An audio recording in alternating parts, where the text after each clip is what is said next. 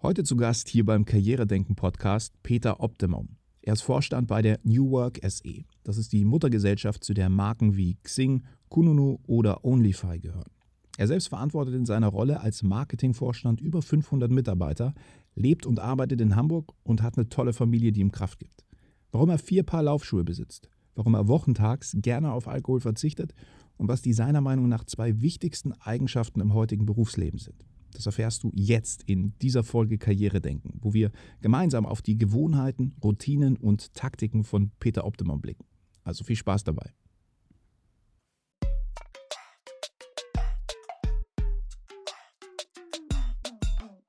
Herzlich willkommen zu einer neuen Folge Karrieredenken, dein Podcast für Insiderwissen, Erfolgsstrategien und Impulse im Job.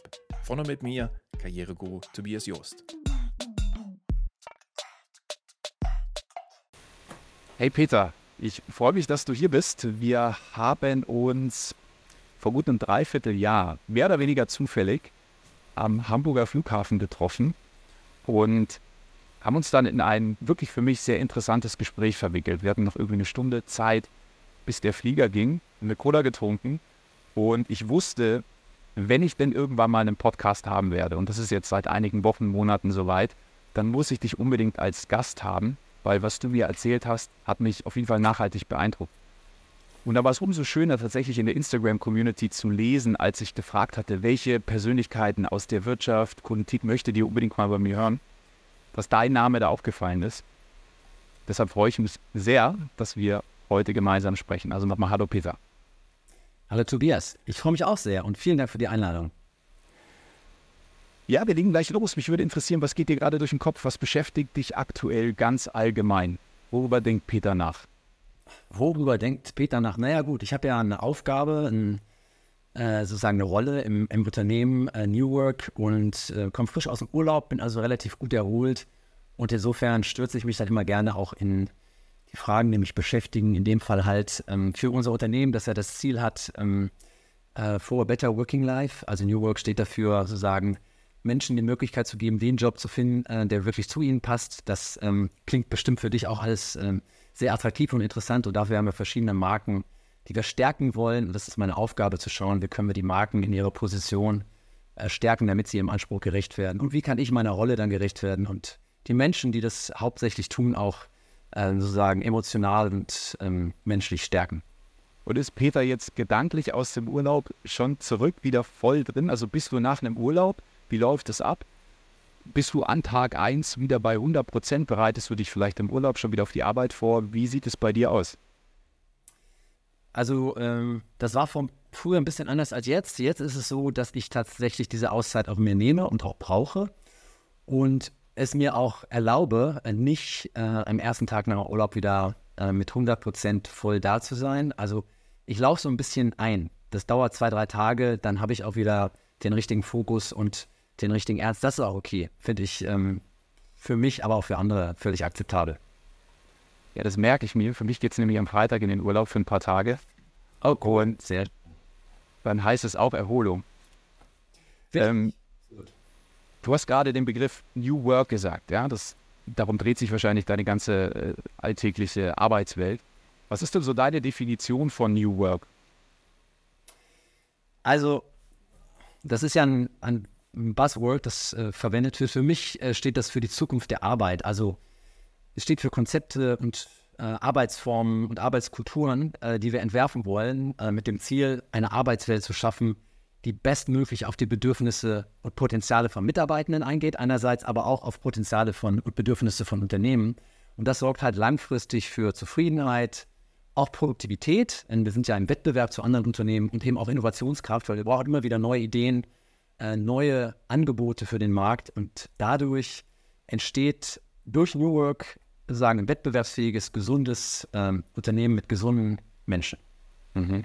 Ja, ich merke das immer, meine, meine Community ist da total hin und her gerissen, weil es halt noch keine allgemeingültige Definition von New Work gibt. Also das, was du gesagt hast, finde ich jetzt sehr gut und ich hoffe, jeder, der hier zuhört, versteht nun auch, dass New Work nicht bedeutet, ähm, vier Tage Woche für Akademiker und die Fachkraft muss irgendwie das ausbüßen, sondern dass New Work überhaupt eine ganze Veränderung, eine ganze Bewegung in der Arbeitswelt bedeutet.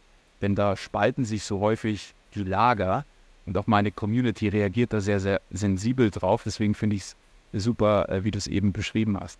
Ich habe auf deinem Xing-Profil gelesen, dass du deinem Namen und auch in deiner E-Mail-Signatur immer so eine Abkürzung gibst. Ja, POP, Peter Optimum, POP und da steht, das bedeutet Passion, Optimism und Perseverance. Also auf Deutsch übersetzt Ausdauer. Was hat es damit auf sich? Ja, das ist so ein bisschen aus der Spielerei entstanden, ist aber jetzt ein fester Bestandteil, äh, sagen meiner Vorstellung. Insofern finde ich das äh, spannend, dass du das ansprichst. Ich hatte mir überlegt, ob ich das auch nutze. Tatsächlich ist es ja so, ähm, es ähm, ist immer gut, wenn man schnell versteht, wofür eigentlich ein Mensch steht, was ihn ausmacht. Und weil ich einen recht schwierigen holländischen Namen habe, ähm, habe ich aus der Not eine Tugend gemacht, Pop. Ähm, und dahinter steht eben meine Persönlichkeit. Also ich ähm, weiß mittlerweile ziemlich gut, was gibt mir Energie, wofür stehe ich und wie bin ich wirksam. Ich bin jemand, der ähm, Leidenschaft braucht, um Energie zu gewinnen und ich kann auch ganz viel Leidenschaft produzieren, Passion. Ich weiß, dass das Leben zu kurz ist, um ähm, sozusagen auf das halb leere Glas zu schauen, sondern ich schaue auf das halb volle Glas, ohne dass ich toxisch optimistisch sein will. Also einfach nur optimistisch, alles wird gut, ist natürlich nicht richtig, aber immer die Chance sehen. Ähm, du hast in deinem letzten Podcast bei Affirmation auch darüber gesprochen, dann steigen per se schon die Erfolgswahrscheinlichkeiten. Or Perseverance im Sinne von, ähm, wenn ich ein Ziel habe, dann glaube ich dran und da muss ich das auch langfristig verfolgen. Ähm, und dann steigt auch die Erfolgswahrscheinlichkeit. Also ich kann hartnäckig ähm, Dinge verfolgen, an die ich glaube. Und ähm, bin auch Läufer, lauf gerne und bin eigentlich jemand, der ähm, erst auf die lange Strecke überzeugt und auch besonders wirksam ist. Ja, mich hat das total inspiriert. Ich dachte mir dann, was könnte ich für einen coolen Kürzel finden? Denn das, was du eben gesagt hast, also es soll aussagen, wer ich bin und nicht, was ich tue, das finde ich total spannend. Ich habe da letztens so ein Video gesehen, da hatte so eine ähm, Absolventin in, in Harvard so eine Keynote gehalten an alle Studierenden aus diesem Jahrgang. Und sie hat eben auch gesagt, wir definieren uns oder wir sollten uns nicht darüber definieren, was wir tun, sondern wer wir sind. Und deswegen finde ich es spannend, dass es bei dir so prominent mitschwingt. Ähm, und dass es dann auch noch so ein Kürzel wie Pop ja, äh, ist, finde ich, find ich ein Knaller. Also echt. Ähm, ja. Danke dir. Äh, äh, können die Leute sich auf jeden Fall merken. Ähm, insofern ist es gut. Wie hat es denn jetzt alles bei dir angefangen? Also du, du bist heute in deiner Vorstandsrolle bei Xing ähm, aktiv, aber nimm uns mal so ein bisschen mit, so kurz wie möglich, aber auch so lange wie nötig wie ist deine Journey? Ja, also vielleicht vom Studium ab bis hin, wo du heute stehst. Ja, äh, danke Tobias. Nicht zu lange. Ist, äh, ich finde so Lebensläufe dann manchmal auch langweilig. Ähm, also ähm, ich bin äh, Sohn ähm, von Kleinunternehmern, Selbstständigen. Mein Vater war Metzger. Eines einfachste Verhältnisse, die mich stark geprägt haben da kommt mein Ehrgeiz her und meine Leidenschaft und ähm, habe auf diese Weise als Generation X, äh, also äh, schon weit jenseits der 50 in den 80er Jahren, um einen Job kämpfen müssen, um ihn zu kriegen. Das kennen viele Hörende wahrscheinlich auch von ihren Eltern, ähm, dass das ein echtes Thema war. Es war einfach schwierig, einen Job zu kriegen und ähm, da ging es darum, ein gutes Profil zu zeigen, sich zu beweisen und das war von Anfang an für mich prägend habe dann studiert Volkswirtschaft, weil ich so die großen Dinge verstehen wollte und ähm, habe das dann sozusagen ganz normal ein ähm, paar Jahre gemacht. Und dann bin ich in die, in die Wirtschaft gegangen, wollte nicht selber gründen, ähm, weil es damals auch noch nicht so en vogue war. Ähm, heute würde ich das, glaube ich, anders entscheiden.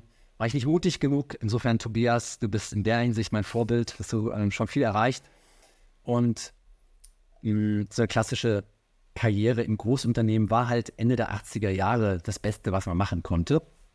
Äh, so wollten alle zu den großen Unternehmen. Ich äh, bin zur Deutschen Telekom gekommen, was mir viele äh, Chancen gegeben hat, äh, in verschiedenen Rollen, in verschiedenen Ländern gelebt. Ich habe glücklicherweise eine Frau an meiner Seite, die ähm, für die das auch gepasst hat.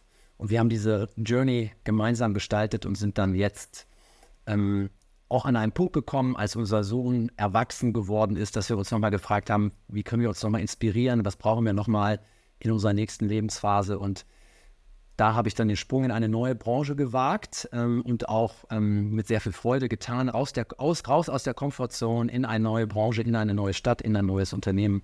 Und das ist äh, eben eine neue Rolle. Und was mache ich da? Ähm, ich bin Marketier, also ich beschäftige mich mit der Frage, wie wir Marken so gestalten können und ähm, so ähm, positionieren können, dass sie das, wofür sie stehen, auch am besten verkörpern. Das ist so meine, ähm, meine Spezialität im Laufe der Zeit. Vor allen Dingen digitale Marken und äh, im digitalen Umfeld. Und einerseits und andererseits habe ich jetzt im Laufe der Zeit sicherlich ähm, Freude daran, auch Menschen zu führen. Und Menschen führen heißt für mich Beziehungen managen und äh, Menschen da abholen, wo sie sind. Und das sind eigentlich meine beiden Hauptaufgaben im Moment und wo ich hin bin. Ich habe schon Verantwortung für viele Menschen als Vorstand eines großen mittelständischen Unternehmens, äh, New Work, wir haben verschiedene Marken, Xing, Kununu, Honeypot, ähm, die auf dem ähm, Arbeitsmarkt eine Rolle spielen oder Talenten helfen, ähm, Jobs zu finden und sich beruflich zu orientieren. Und wie gesagt, da bin ich jetzt im Jahre 2023 gelandet in der Rolle, in der ich bin, mit, dem, ähm, mit meiner Persönlichkeit, so wie ich es hier schon beschrieben habe. Mega. Ähm, darf ich kurz fragen, auch für alle Hörer, wie viele Leute führst du aktuell unter dir? Unter dir ist vielleicht das falsche Wort. Ja? ja. Wie viele Leute führst du?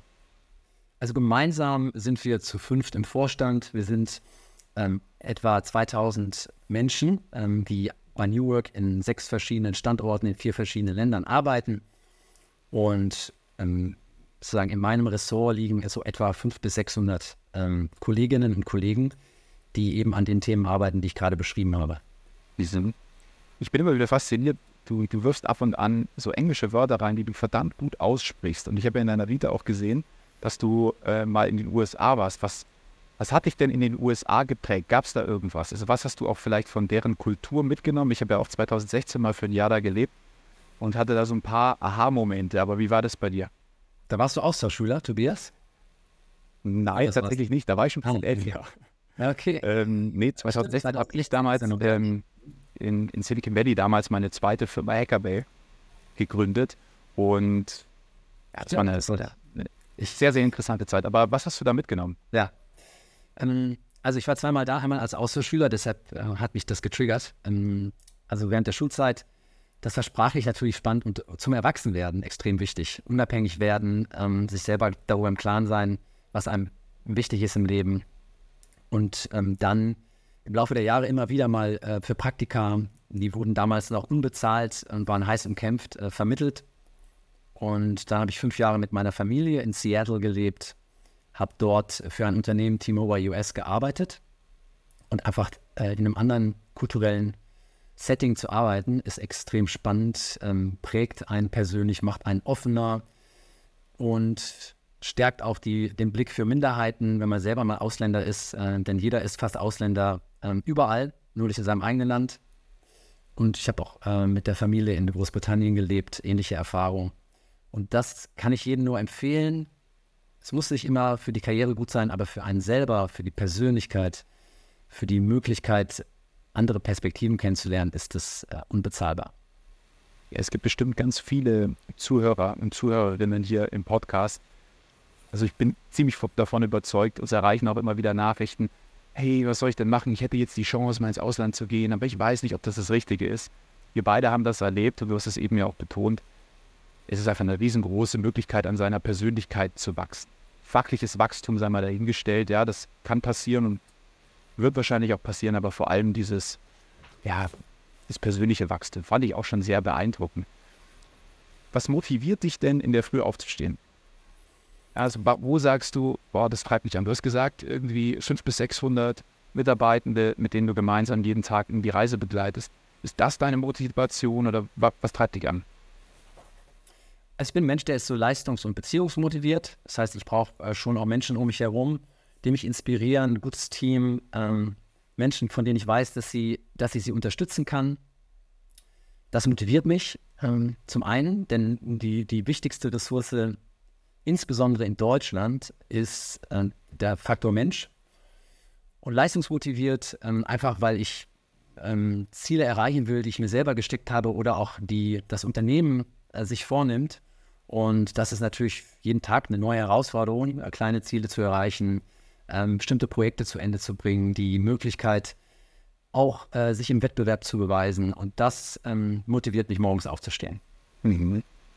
Ich finde, es ist immer diese Frage nach dem Why, die sich auch ganz viele Junge heutzutage stellen. Also was ist der Sinn? Warum soll ich aufstehen? Was ist ja, das treibt mich an, welchen Impact habe ich auch mit dem, was ich da jeden Tag tue. Und ich finde auch, das, also ich finde schön von dir zu hören, sage ich mal, als Arbeitgeber, ähm, denn auch Organisationen müssen dieses Why natürlich ihren Mitarbeitenden auch so immer mehr rausarbeiten. Denn wenn man das Gefühl hat, all das, was man da so tut, zahlt irgendwie auf nichts ein. Vielleicht tut es das, aber ich spüre es nicht, dann ist es im Zweifel fatal für jede Karriere. Die landen bei mir dann alle in der Inbox. Ja, da hast du natürlich recht. Das habe ich vorausgesetzt. Das hätte ich möglicherweise nochmal hm, betonen müssen. Na klar, finde ich es äh, insbesondere motivierend, Ziele zu erreichen für Unternehmen, die äh, per se Dinge unterstützen, die ich gut finde. For a Better Working Life ist einfach Arbeit besser machen, ist so ein wichtiges Ziel, weil wir so viel Lebenszeit auf der Arbeit verbringen, Jahrzehnte, äh, jeden Tag mindestens äh, acht Stunden oder viele Stunden. Und da dafür zu sorgen, dass das Arbeitsumfeld stimmt, dass die Arbeitsbedingungen stimmen, dass die Arbeitskultur und die Arbeitnehmenden, was ihre Bedürfnisse und Erwartungen angeht, zusammenpassen, das finde ich einfach äh, eine sehr spannende Aufgabe. Und dafür lohnt es sich dann auch Ziele zu erreichen. Das danke ich dir, dass du das nochmal also in den Vordergrund gehoben hast. Du hast gerade gesagt, äh, im Schnitt verbringen wir unglaublich viel Zeit im Beruf. Ja, so am Tag im Schnitt wahrscheinlich acht Stunden. Wenn du jetzt nur zwei Stunden pro Tag hättest, worauf würdest du dich fokussieren? Was, was sind so die Dinge, wo du sagst, da würde ich meinen Fokus drauf legen? Es sind eigentlich zwei Dinge. Also zum ersten, ich habe es schon gesagt, ähm, mit Menschen arbeiten heißt auch Menschen verstehen, Zeit mit ihnen verbringen. Kommunikation ist extrem wichtig, um Missverständnisse zu vermeiden, um Transparenz zu schaffen, um Spielräume zu verstehen, Ziele zu setzen. Das heißt, ich werde auf jeden Fall und verbringe auf jeden Fall Zeit mit Check-in und der Möglichkeit, ähm, sicherzugehen, dass wir sagen, als Team, als Menschen hier hm, auf, der richtigen, auf dem richtigen Weg sind. Damit würde ich eine Stunde verbringen. Die zweite Stunde würde ich damit verbringen, meine Prioritäten zu verstehen, ähm, einfach mich effizient zu organisieren, dafür zu sorgen, dass ich Struktur habe ähm, und in der Lage bin, dann auch ähm, sagen meine Ziele, die ich habe, so effizient und ähm, produktiv wie möglich zu erreichen. Mhm. Ich erinnere mich da immer, wenn du sagst jetzt irgendwie Planung, da gibt es so diese tolle Anekdote von dem Holzfäller, der am ersten Tag seiner Arbeit 18 Bäume fällt und am zweiten Tag will er sich noch mehr reinhängen und schafft aber nur noch 16 und es immer mehr rein, aber es werden immer weniger Bäume, bis er irgendwann seinen Kollegen fragt und sagt, was ist denn da los? Und er sagt, naja, wann hast du denn das letzte Mal deine Säge geschnitten? Ne, also die Planung ist am Ende die halbe Miete. Das finde ich spannend, dass du das auch nochmal so bestätigst. Fokus ist überhaupt einfach so ein Thema, das, wenn man sich darüber gar nicht bewusst ist, häufig eben kein Thema ist. Jetzt hast du gesagt, das ist sehr, sehr wichtig. Kommunikation ist wichtig. Planung der eigenen Prioritäten ist wichtig. Was tust du denn, wenn du mal überfordert und unkonzentriert bist? Also, wenn auch du mal gefühlt so ein bisschen aus der Bahn geworfen wirst, wie kommst du da wieder zurück? Was machst du dann? Also, Ablenkung ist ja ein Riesenthema, also für jeden Menschen. Im, im digitalen Zeitalter haben wir äh, unsere größte Ablenkung immer in der Hosentasche oder in der Hand. Und Insofern ist es extrem wichtig, ähm, Ablenkungen zu vermeiden und sich durch Disziplin, das ist ein altmodisches Wort, aber ich glaube, ähm, durch, durch klare Regeln ähm, äh, sich diese Ablenkung nicht, äh, dieser Verfügung nicht zu wiedergeben. Das heißt, ich brauche Fokus auf das, was ich jetzt tue, be here now, ganz wichtig. Einerseits, andererseits muss ich dafür sorgen, dass ich möglichst viele Dinge in der kurzen Zeit, die mir zur Verfügung stehe, bestmöglich erledige. Und da hilft einfach Timeboxing. Also ich brauche eine klare Struktur. Und wenn ich da mal abgelenkt bin, trotz klarer Struktur, kurze Pause. Ähm, also entweder auf die Toilette gehen und einfach mal frische Luft schnappen, auf die, äh, auf die Terrasse. Ähm, alles das, was dir Freude bereitet, was dir nochmal positive Energie gibt, das können nur ein paar Minuten sein, um sich dann aber auch wieder genauso entschlossen hinzusetzen, also bloß nicht den, den Feed, den Social Media Feed anwerfen, weil der ist unkontrollierbar und dann plötzlich sind 20 Minuten vorbei und aus der kurzen Pause wird äh, quasi die Mehrheit der Zeit, das äh, darf nicht passieren. Hm. Ja, das kennen wir wahrscheinlich alle. Das gute alte Smartphone. Ich ähm, mich mit eingenommen. Auch ich tue mich immer leicht, zumal ich ja damit auch irgendwo arbeite. Ähm, aber gebe dir da 100% recht. Das ist einer der größten Ablenkungstreiber, die wir wahrscheinlich so haben. Ähm, Able Ablenkung lässt sich ja auch dadurch vermeiden, indem man Nein sagen kann. Nicht nur zu dem Smartphone, sondern auch dazu, wenn weiß ein Kollege vorbeikommt und sagt, hey, kannst du mir mal hier helfen? Du sagst äh, ja, ja, ja und irgendwann sieht man sich dann in dieser Überforderung, im Stress, wenn man zu einem Ja gesagt hat. Da tut es manchmal gut, Nein zu sagen. Deswegen würde ich mal von dir wissen wollen, wo du so in den letzten Jahren vielleicht besser geworden bist, auch mal Nein zu sagen. Kann beruflich, das kann auch privat sein, aber das Nein hilft in der Regel ja irgendwo diesen Fokus wieder zu erzeugen ähm, und die Ablenkung auszugrenzen. Ja, also, Ausgrenzung und Abgrenzung, insbesondere wenn man menschenorientiert ist, ist nicht einfach. Ähm, das vorne weggestellt, aber es ist notwendig. Und deshalb muss man Grenzen für sich erkennen. Äh, einerseits, äh, um sich zu schützen, aber andererseits auch, um anderen klarzumachen, wo die eigenen Grenzen sind. Für mich persönlich, ich habe gerade das Beispiel Social Media genannt. Ich bin ja jemand, der im digitalen Markenumfeld arbeitet und ich muss beispielsweise dann Nein sagen, nicht nur wenn es darum geht, Social Media zu konsumieren, sondern mich auch selber zu äh, präsentieren und positionieren. Das kostet viel Zeit, das brauche ich dir, glaube ich, nicht zu sagen. Du produzierst am laufenden Band, so wie ich das sehe.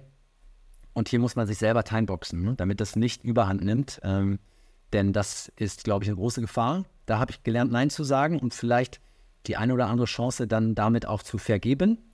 Das muss man mit sich selber dann äh, und seinem eigenen Anspruch und seiner Ambition, ähm, damit, damit, muss man klarkommen. Damit muss man dann auch mal fünf Grade sein lassen können. Also, ne? ähm, das ist das eine. Das zweite ist, ich glaube, ähm, im privaten Umfeld ähm, Nein zu sagen, wenn es um das Thema äh, Alkohol geht, beispielsweise, ist für mich ein interessantes Phänomen, ähm, dass das ja auch manchmal gar nicht so akzeptiert wird. Ähm, mhm. Vielleicht mhm. nicht mitzutrinken. Das ist ein größeres Thema, das betrifft ja nicht nur mich. Ähm, und ich trinke gerne mal ein Kölsch, ich komme ja aus dem Rheinland.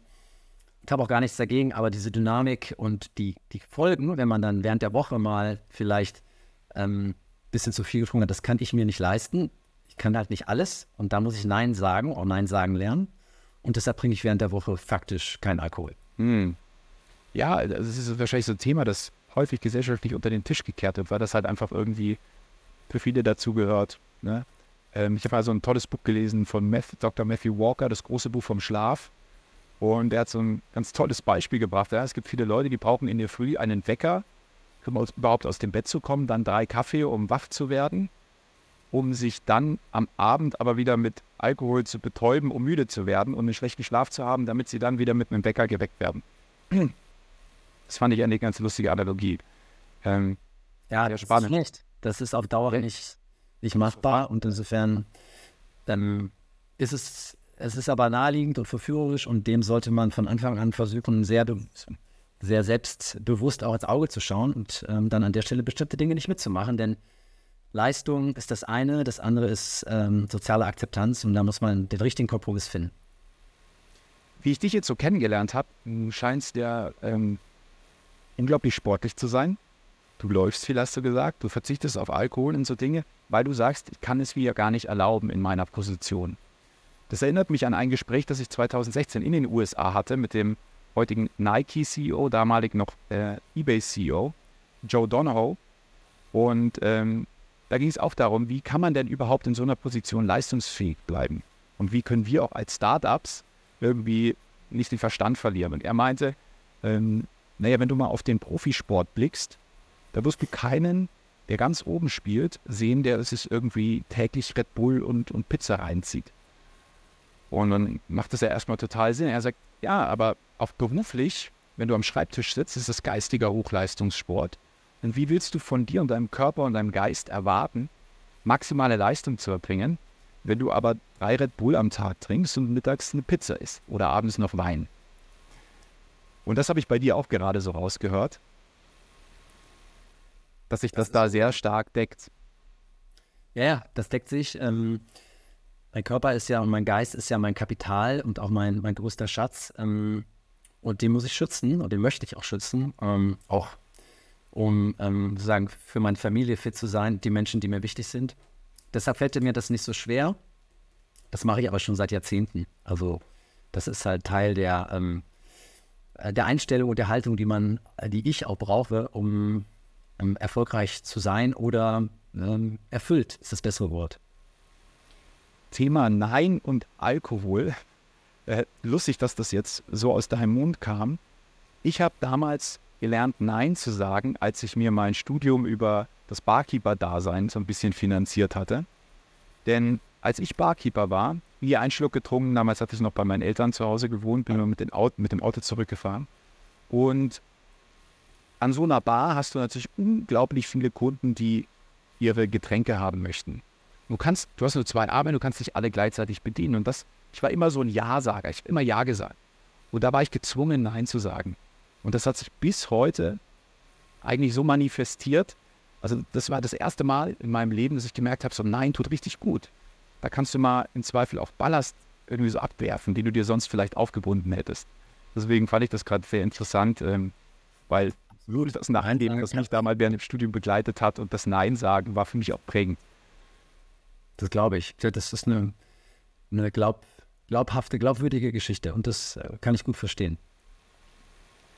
Jetzt möchte ich gerne noch von dir wissen, was so eines deiner besten oder vielleicht auch schlechtesten Investments so in den letzten paar Jahren waren. Und Investments, das kann jetzt Geld sein, das kann aber auch Zeit sein. Und du hast vorhin auch viel über das Thema Energie gesprochen. Also auch ein Energieinvestment.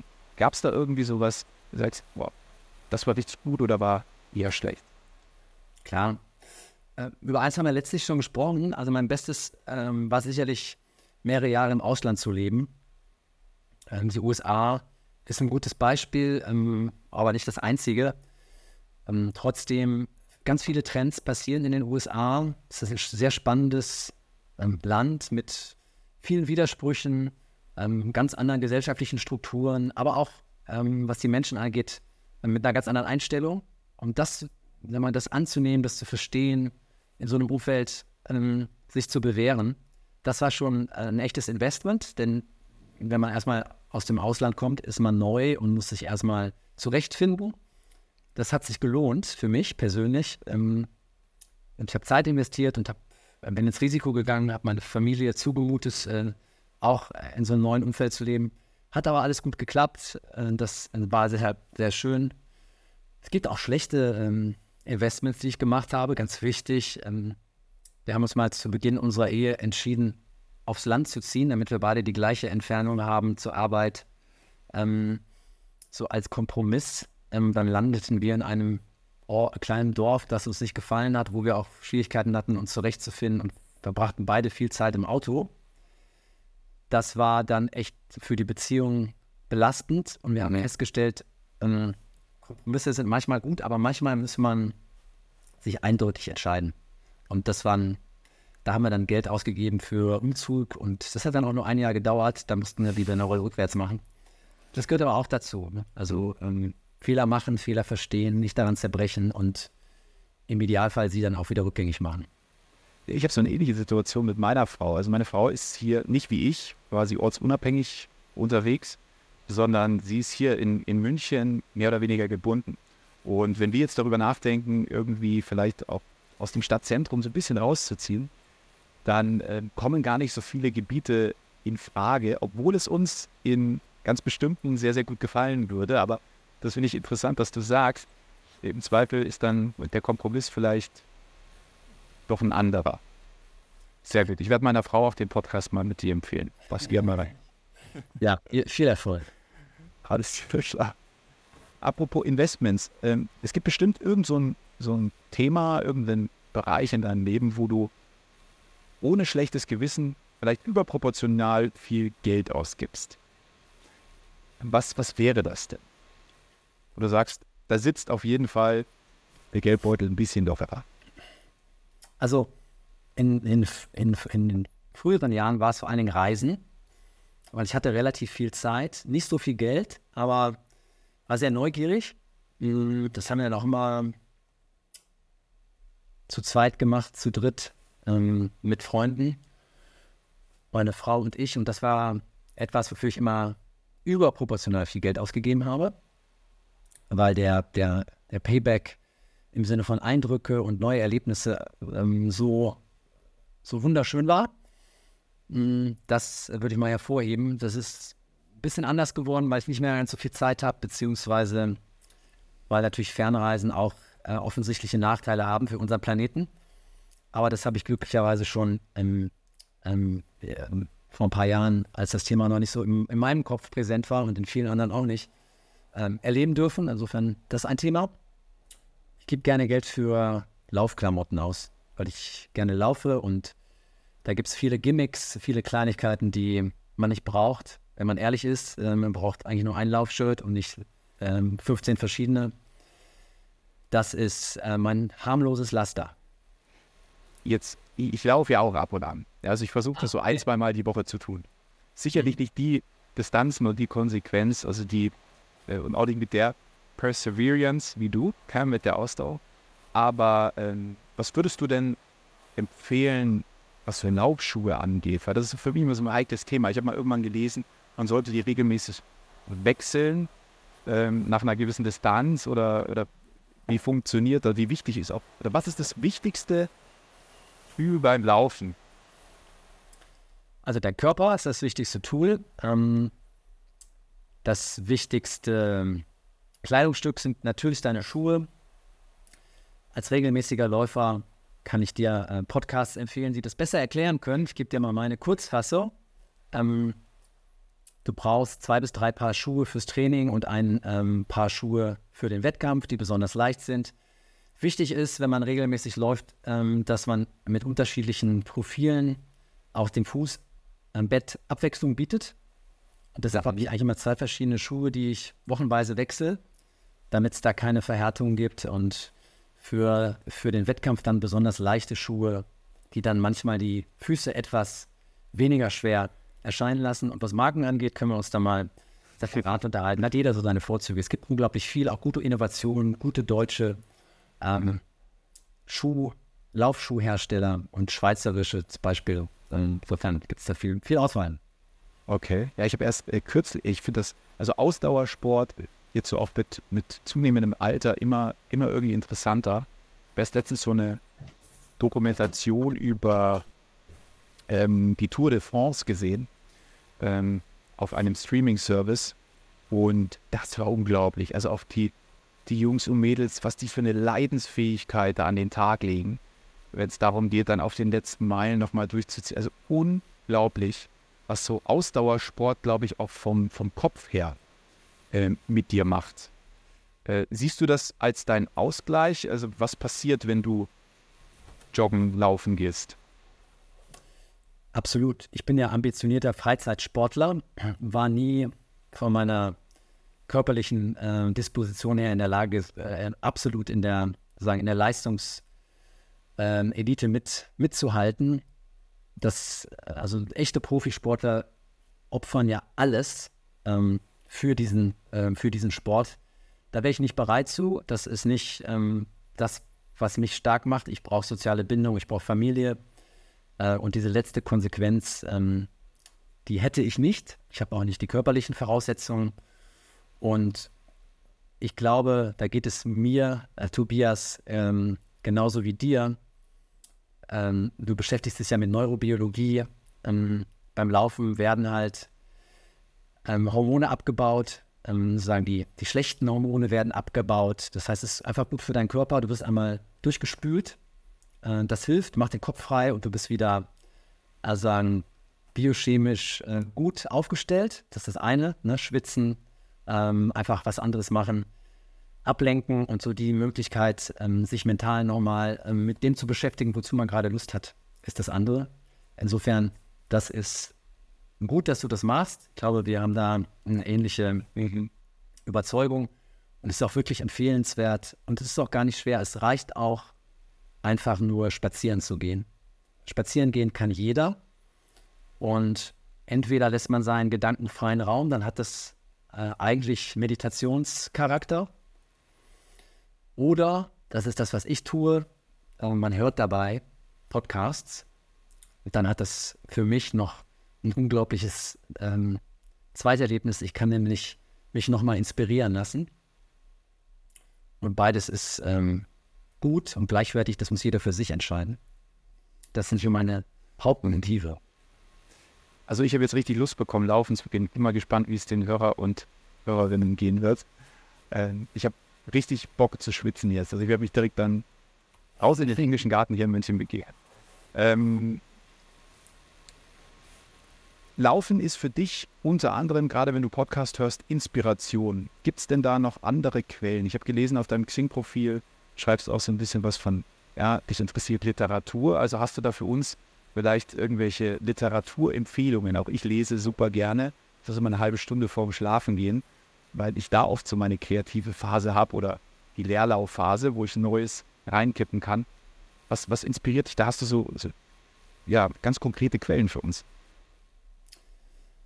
Also ich muss sagen, das Thema Podcast hat mich in den letzten fünf Jahren überwältigt. Es gibt tatsächlich so viele gute deutschsprachige, aber auch englischsprachige Quellen, die es vorher nicht gegeben hat, dass die im Moment sagen 90 Prozent meiner Aufmerksamkeit ausmachen. Es gibt ja auch ähm, mittlerweile Quellen, wo du ähm, Bücher hören kannst. Und jetzt äh, verschiedene Anbieter. Das heißt, du kannst ja auch Bücher hören. Ne? Mhm. Ähm, und dann ist es eigentlich ein Audioerlebnis. Ich bin ein Typ, der ähm, mal, viel mit äh, Infos und Fakten und so ähm, anfangen kann. Das heißt, ich höre Informationen, konsumiere gerne Informationen und höre weniger Musik. Mhm. Und es gibt für Menschen, die also sich für Karriere interessieren und für, für Wirtschaft äh, unglaublich viele gute Quellen neben deinem Podcast natürlich, ähm, ich höre gerne das, äh, den OMR-Podcast, der ist sehr bekannt, einer eigentlich so führend im deutschsprachigen Raum, ähm, wo halt Geschichten zu meist deutschen erfolgreichen Unternehmern und Unternehmen erzählt werden. Es gibt in der Branche, in der ich aktiv bin, Tobias, also das ist so HR-Tech, äh, nennt man das, also Lösungen finden für ähm, Personalmanagement, Arbeitgeberbewerbung, auch viele gute Podcasts. Das Team A von Xing ist ein Podcast, der ehrliche Führungspodcast. Da beschäftigt man sich mit Führungsthemen wie, wie führt man Menschen eigentlich gut und was ist eigentlich wichtig dabei und was gibt den Menschen Kraft, was sind Bedürfnisse von Menschen und wie kann ich das als, als Kollege oder Chef äh, bestmöglich ähm, auch bedienen. Den kann ich dir empfehlen, Team A. Ich kann dir auch ähm, den Podcast von Kununu empfehlen, The Fit.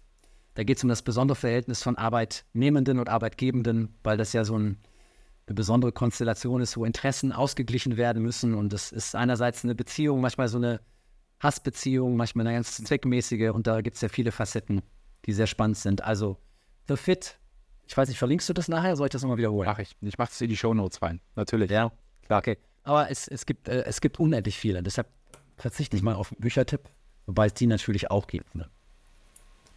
Alles klar.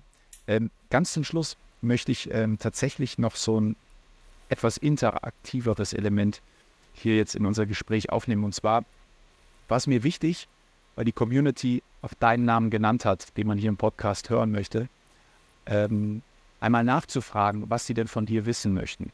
Und ich habe gestern äh, eine weitere Instagram-Story gemacht. So, welche Fragen hast du, die normalerweise mich erreichen, so im beruflichen Kontext, ne? Herausforderungen, Challenges und so weiter. Ich mir dachte, die beantworte jetzt nicht ich, sondern die gebe ich mal an Peter weiter. Und da habe ich äh, drei Stück rausgesucht. Und zwar hat der Tarsin.c28 geschrieben, ja. beziehungsweise möchte von dir wissen, welche Kompetenzen und Skills sind denn in der heutigen Zeit wichtig? Ähm, also Tarsin, in, in, in, in, Zeiten, wo künstliche Intelligenz immer wichtiger wird, ähm, sind kommunikative Fähigkeiten und die Fähigkeit, gut, eindeutig ähm, zu kommunizieren, Menschen zu verstehen, äh, auf Menschen einzugehen, aus meiner Sicht besonders wichtig. Das heißt also, alles, was mit Kommunikation zu tun hat, alles, was mit der Fähigkeit zu tun hat, auf Menschen einzugehen, Empathie äh, als einen Begriff, der in dem Zusammenhang wichtig ist, nämlich in der Lage zu sein, sich in die Situation des anderen glaubwürdig und authentisch zu versetzen. Ist das andere. Und last but not least, auch das ähm, wichtig, in der Lage zu sein, als äh, jemand, der ähm, sagen, vieles äh, über ChatGPT erledigen lassen kann, kreativ zu sein und zu bleiben. Ne? Das heißt also, ähm, trotz aller maschineller und künstlicher Unterstützung ist Kreativität sehr wichtig. Die kann man auch fördern, Natürlich muss man auch ein Talent dazu haben, aber man muss in der Lage sein, das kann man lernen, frei zu denken. Ne? Also sich wirklich die Fähigkeit aneignen, einmal ganz kindisch, ganz verspielt, ganz unbeschränkt, ganz locker ähm, auch verschiedenste Ideen ähm, mal, auszuspucken und zu sammeln und zu sortieren. Das sind mal die, die wichtigsten Dinge in der heutigen Zeit im Sinne von Kompetenz, Kommunikationskompetenz und Innovations- und Kreationskompetenz. Das sind die beiden, die ich betonen würde. Es gibt ein ganz tolles Buch zum Thema äh, Playfulness, also das Thema Spielen. Ja, das haben wir als Kinder alle immer ganz gerne gemacht. Verstecken spielen, Fangen spielen und so weiter. Und ähm, das wurde geschrieben, fällt der Name jetzt nicht mehr ein, von einem ähm, Gründer, relativ erfolgreicher Gründer in den USA, der irgendwann auch unter Konzentrationsschwächen und Überforderung gelitten hat und der irgendwann begonnen hat, einfach wieder zu spielen. Er hat sich mit Leuten verabredet in seinem Alter in Palo Alto und hier mal Fangen gespielt oder Verstecken gespielt, was erstmal total banal klingt, ja. Er war auch Mitte 30, Anfang 40 und ähm, das fand ich total irre. Aber das fördert die Kreativität, genauso wie du ja sagst, ähm, Podcast hören beispielsweise. Ja? Du musst dir die Leute vorstellen, du hörst nur die Stimme. Auch das fördert die Kreativität. Wenn man einfach nur ein Video ansieht, ich merke das auch häufig, dann passiert da oben relativ wenig. Ja, das wird dann irgendwie so abgespult und reingekippt, aber ähm, Lesen ist für mich das, was die meiste Kreativität erfordert. Dann kommt so der Podcast und dann tatsächlich das Video.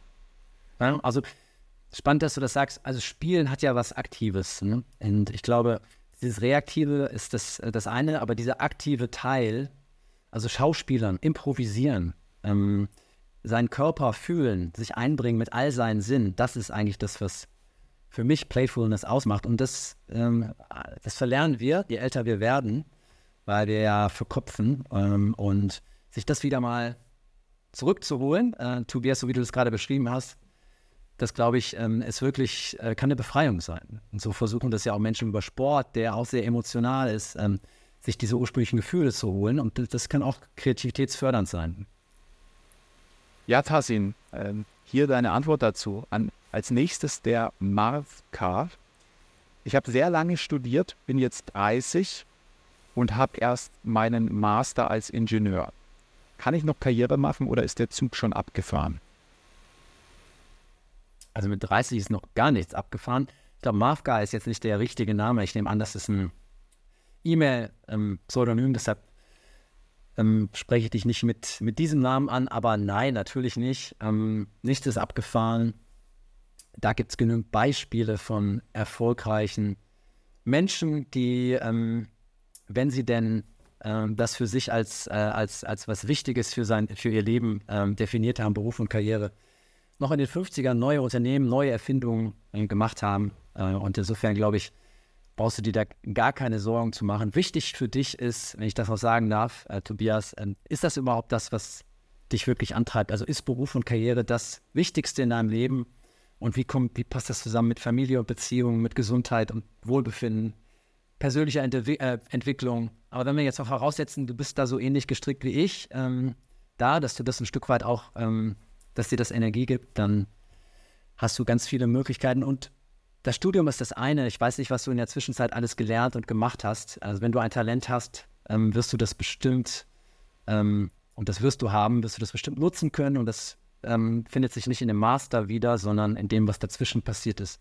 Also follow your passion und dann drücke ich dir die Daumen, äh, dass das klappen kann. Und ist aus meiner Sicht spricht nichts dagegen. Und wenn wir, so wie du, uns regelmäßig bewegen und Sport machen, dann werden wir wahrscheinlich im Schnitt auf alle 90 plus. Und wenn man nach einem Drittel seines Lebens schon akzeptieren müsste, dass es vorbei ist, wäre das ja schade. Ich glaube, du hast noch ganz, ganz viel vor dir. Der Zimmer-Mann 95 möchte als letztes jetzt noch für dir, Peter, wissen, ist es selbstbewusst oder angeberisch, wenn man mit den eigenen Leistungen und Fähigkeiten prahlt? Ja, auch eine spannende Frage. Ich glaube, das ist eine Gratwanderung. Die, ähm, klar ist, dass du sichtbar werden musst und möchtest. Das ist Teil deines, deiner Erfolgsgeschichte. Also ähm, Bescheidenheit ist ein Karrierekiller, äh, wenn sie zu stark ausgeprägt ist. Ähm, Egozentrik ist auch ein Karrierekiller, wenn sie zu stark ausgeprägt ist, weil beides ähm, langfristig keinen Erfolg versprechen. Das heißt, du musst dann, wenn du Grund hast, ähm, sagen, selbstbewusst zu sein, das auch ähm, nutzen, musst dich im Zweifel auch in den Vordergrund spielen, vielleicht auch gegen den Wunsch anderer, aber nicht permanent. Das heißt also, diese Gratwanderung muss dir gelingen. Und ähm, eine, also eine, eine gesund, ein gesundes Selbstbewusstsein ist wichtig und unerlässlich. Prahlerei und Angebertum äh, sind unsozial und werden natürlich auch als unfair empfunden. Das heißt, wenn du spürst, dass deine Art und Weise, dich in den Vordergrund zu spielen, von anderen als wirklich unfair bewertet werden, überdurchschnittlich unfair, dann mach das nicht. Also hol dir Meinung ein, Feedback. Feedback ist the breakfast for champions. Ähm, und versicher dich äh, im Nachhinein, war ich jetzt eigentlich zu angeberisch? Wie hat das auf dich gewirkt? Damit dieser Spiegel nicht verloren geht. Dann wird es dir gelingen. Zimmermann 95. Ähm, auch ich hätte es nicht besser sagen können. Deswegen hatten wir Peter heute da. Ich möchte mich ganz recht herzlich bei dir bedanken, dass du heute Gast hier im Karrieredenken-Podcast warst. Eine letzte Frage bleibt mir noch und zwar, wen könntest du dir denn vorstellen? Wen würdest du denn gerne mal hier als Gast in meinem Podcast Karriere denken hören? Wer fällt dir da ein? Oh, das ist jetzt, äh, das ist jetzt eine spannende Frage, auf die ich gar nicht vorbereitet bin. Ähm, ich kenne viele gute ähm, Gesprächspartner. Ich glaube tatsächlich, dass jeder Mensch einzigartig ist und ich würde gar nicht ähm, jetzt sagen, du musst unbedingt ähm, den Lukas Podolski einladen, der irgendwie als, äh, als Person des öffentlichen Lebens so bekannt ist und, und auch gleichzeitig ein erfolgreicher Geschäftsmann. Den wünsche ich dir auch, aber ich glaube, es gibt auch viele wirklich interessante Persönlichkeiten, die, ähm, die gar nicht diese Popularität haben und trotzdem viel zu bieten. Ähm, und da kann ich dir ähm, ähm vielleicht auch mal ein paar Exoten ähm, nennen, die sich vielleicht das Thema soziales Engagement vorgeschrieben haben, auch um dem Karrieredenken nochmal eine neue Dimension zu geben. Michael Fritz, Gründer von Viva Con Agua, kennst du den? Vielleicht schon mal gehört. Nein. Ganz, bewusst, ich, ganz bewusst andere Persönlichkeit, auch jemand, der das Thema Karriere und Geld gar nicht in den Vordergrund stellt. Ich glaube, das fällt unter das Stichwort Sprecht miteinander, weil er wird wahrscheinlich mit der Überschrift Karrieredenken gar nicht so viel anfangen können. Mhm. Ähm, aber wir dürfen uns auch nicht nur in unserer Bubble bewegen. Und ähm, vielleicht wäre das auch nochmal ein Impuls. Ähm, Schau es dir mal an. Aber äh, zwischen ähm, Lukas Podolski und Michael Fritz ähm, äh, habe ich dazu auf jeden Fall zwei Empfehlungen. Super. Peter, vielen herzlichen Dank und ähm, ich freue mich, wenn wir uns bald schon wieder hören. Alles Gute. Vielen Dank auch an dich, Kompliment und weiterhin viel Erfolg ähm, als Karriereguru.